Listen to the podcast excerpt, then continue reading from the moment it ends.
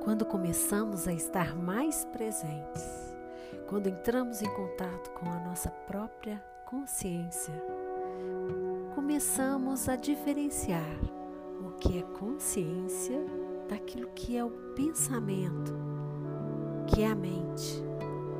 A princípio, podemos acreditar que consciente é tudo que está na nossa mente, mas na realidade, essa consciência da qual falo está além da mente.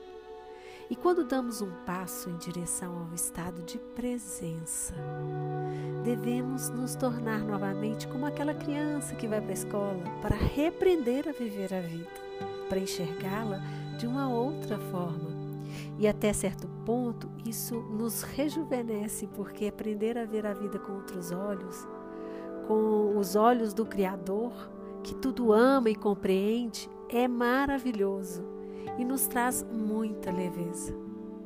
E essa jornada é um caminho que requer perseverança, pois se faz passo a passo. Não adianta se iludir que o estado de expansão da consciência ou até uma iluminação venha da noite para o dia. É um exercício diário e que não tem fim. Mas devemos ter confiança de que existe sim um lugar realmente de paz, muita paz dentro de nós nosso eixo, um silêncio, um silêncio que traz equilíbrio e que nos traz saúde, pois nos livra de um redemoinho de pensamentos viciantes que nos desgastam e que nos fazem sofrer profundamente. Então, tenham confiança nesse aprendizado, tenha a alma de um eterno aprendiz nessa jornada rumo ao teu eu superior. Ao nos conectarmos com o universo de abundância, aprendemos que tudo que vem, convém.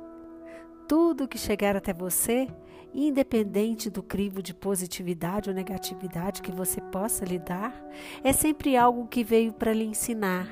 E se você está conectado com essa alma de aprendiz, terá uma profunda gratidão por cada pessoa, cada desafio que aparecer na sua vida.